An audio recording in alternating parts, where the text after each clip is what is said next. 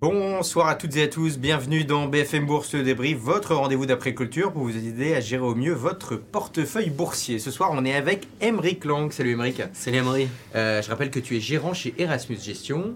Et ce soir, petit format euh, un peu particulier, on va être très efficace. On va se focus sur deux valeurs, SES Imagotag et Voyageurs du Monde. Et tu vas nous expliquer, Emeric, rapidement pourquoi en toi ces deux valeurs sont des valeurs euh, qui ont euh, un potentiel intéressant pour 2023. Donc on peut peut-être commencer par SES Imagotag, euh, qui est leader mondial des étiquettes électroniques. Et tu nous dis que ça va peut-être euh, profiter d'un potentiel de croissance gigantesque, notamment aux États-Unis. Est-ce que tu peux nous expliquer tout ça? C'est énorme, c'est énorme. En fait, juste pour avoir un chiffre en tête, donc les étiquettes digi- digitalisées, on en a de plus en plus en France. hein. c'est vraiment celles qu'on voit dans les grandes surfaces qui sont euh, en dessous dans les rayons, qui permettent donc aux grandes surfaces de changer rapidement les prix. Donc en période d'inflation, c'est très utile de pouvoir mettre en place des opérations de promotion très ciblées. Donc c'est un moyen extrêmement efficace pour les grandes surfaces euh, de gérer leur politique prix et de, changer rapidement leur politique prix.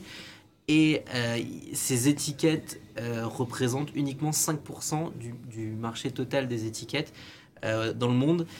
SES Imagotag est leader avec 50%, 50 de part de marché, mais donc dans un marché qui est complètement sous-pénétré. La société estime que d'ici 2027, on va passer à 30% de pénétration. Donc c'est un marché qui va être multiplié par 6 euh, dans les, dans les 4-5 prochaines années.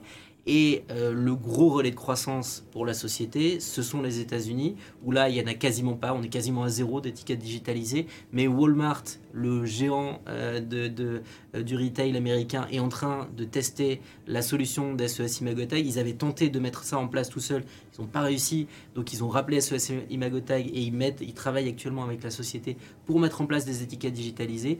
On devrait avoir des retours sur ce sujet-là dans les prochaines semaines, prochains mois. Et si jamais ils obtiennent le contrat Walmart, ça sera un point d'entrée gigantesque pour la société, un potentiel de croissance énorme pour la société, avec en plus une idée qu'il faut avoir en tête avec SES Imagotag, c'est que ces étiquettes digitalisées, c'est euh, comme un cheval de Troie, c'est-à-dire ils mettent le pied dans la porte une fois qu'ils ont réussi à vendre leurs étiquettes digitalisées, euh, leurs étiquettes électroniques euh, aux, aux, euh, aux grands magasins.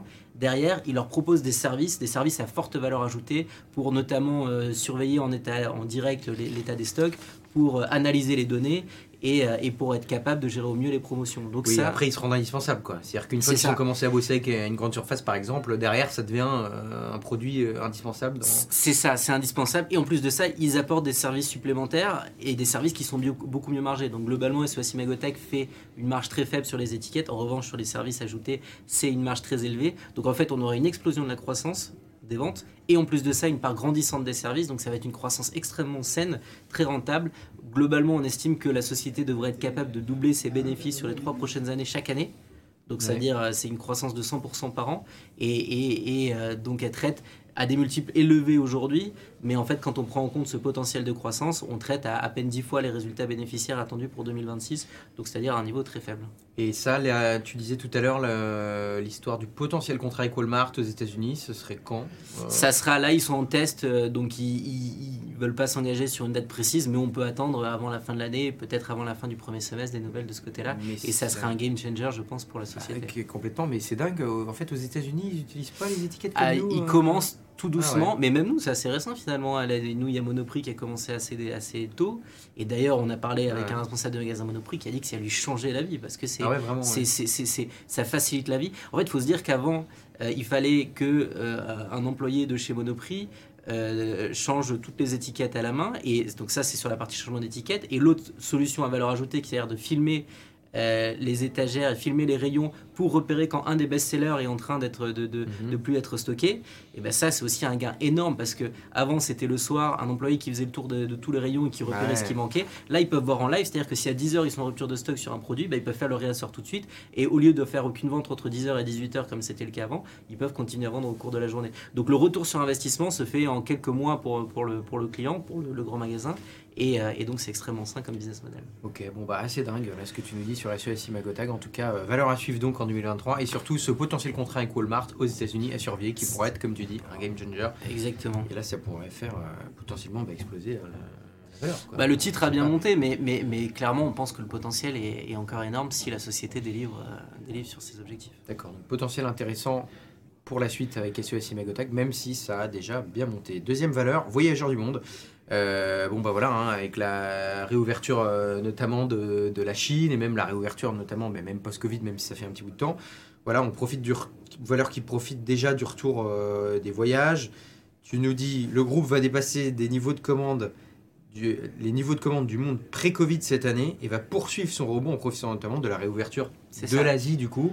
Euh, donc toi, c'est vraiment la réouverture de la Chine qui va qu'il faut jouer avec cette valeur? Bah, Il y, y, y, a plusieurs choses. Euh, c'est une valeur de très grande qualité qui a forcément souffert de, des fermetures des frontières, mais euh, qui a extrêmement bien géré ça parce qu'ils ont réussi à protéger leur marge et leur, euh, leur perte de trésorerie.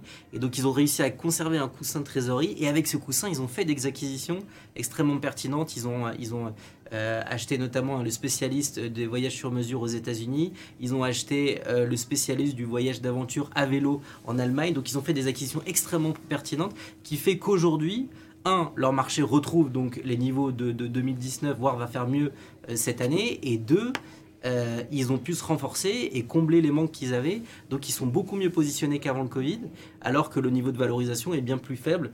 Euh, là, ils traitent avec une décote de plus de 30% par rapport à leur niveau de, de multiple historique, alors même que la société est dans une super situation et a un potentiel de croissance. Donc là, on est à moins 30% par rapport à l'avant Covid. En termes de multiple de valorisation, ouais. parce qu'en fait, ils ont, là, ils ont fait un chiffre d'affaires équivalent à l'avant Covid en 2019 donc en 2022, ils ont fait les, le chiffre d'affaires 2019, mais avec une marge meilleure qu'à l'époque. Donc ça montre le travail qu'ils ont effectué pendant ces trois ans.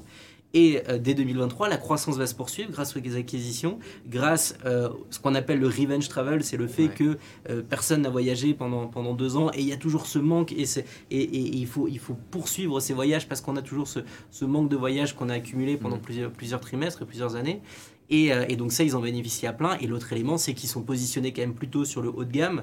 Et, euh, et, et, donc euh, leurs clients potentiels euh, sont, sont moins touchés par, par, par l'explosion des pricing de, power. Tu le, penses, et le pricing power ouais. est gigantesque. En fait, globalement, voyageurs du monde, ils se, ils se protègent toujours sur les marges. C'est-à-dire qu'ils font toujours, ils prennent toujours une marge sur le coût euh, de, de, de, tal du voyage. Donc en fait, ils, ils se mettent jamais en danger, ils, se, ils, prennent jamais un contrat sur lequel ils perdent de l'argent et, et, ça les protège énormément. Et un pricing power qui est gigantesque.